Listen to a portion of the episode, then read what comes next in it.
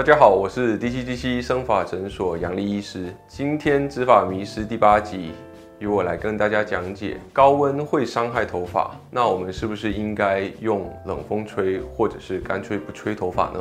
那么温度对我们头发的影响呢？其实在很久以前就有人研究出来。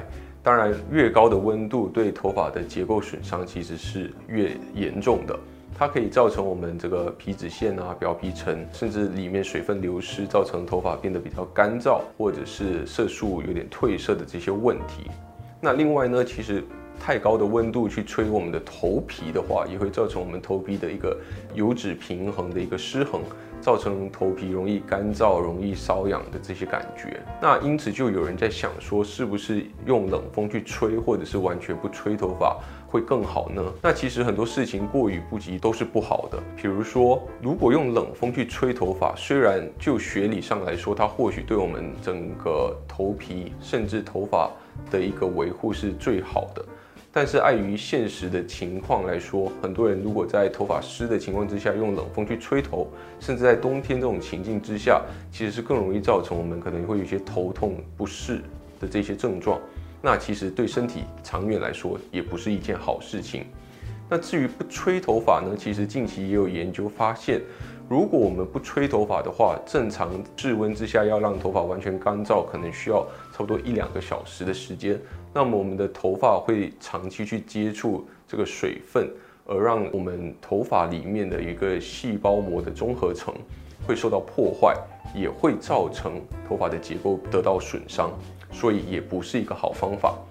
那么，所以呢，呃，我们在吹头发的时候，其实只要按照一个准则，就是能够保持一个安全距离。那什么距离比较安全呢？其实大家发现，可能有十五公分以上的一个距离去吹头发。大致上那个温度就不会造成头发有太大的损伤。那我们既可以在短时间内把头发吹干，但又不会造成一些毛躁的问题，或者是造成我们头皮油脂分布不平衡的一个问题。所以这样的一个做法相对是比较温和，也比较适当的。市面上有很多不同的吹风机品牌，那其实它们最大的差别可能是来自于温控。以及风速，其实也就是说，有些品牌可能风速很强，那因此我们就算是拉到一个距离，但是其实那个热风还是会直接吹到我们的头皮哦。那所以这样子来说，对头皮的一个健康是不是很好的？那不然就是有些是温控做的不够好，就是说它出来的风实在是太烫了。那长久来说，当然也是对我们头发会造成一些损伤的。所以在品牌之间的差异，其实也就是在这两点上面去取得一个平衡为主，否则其他方面或许并不是有非常大的一个差异。在手术完之后，建议可以先用温热的风哦，先把整个头发大致吹干。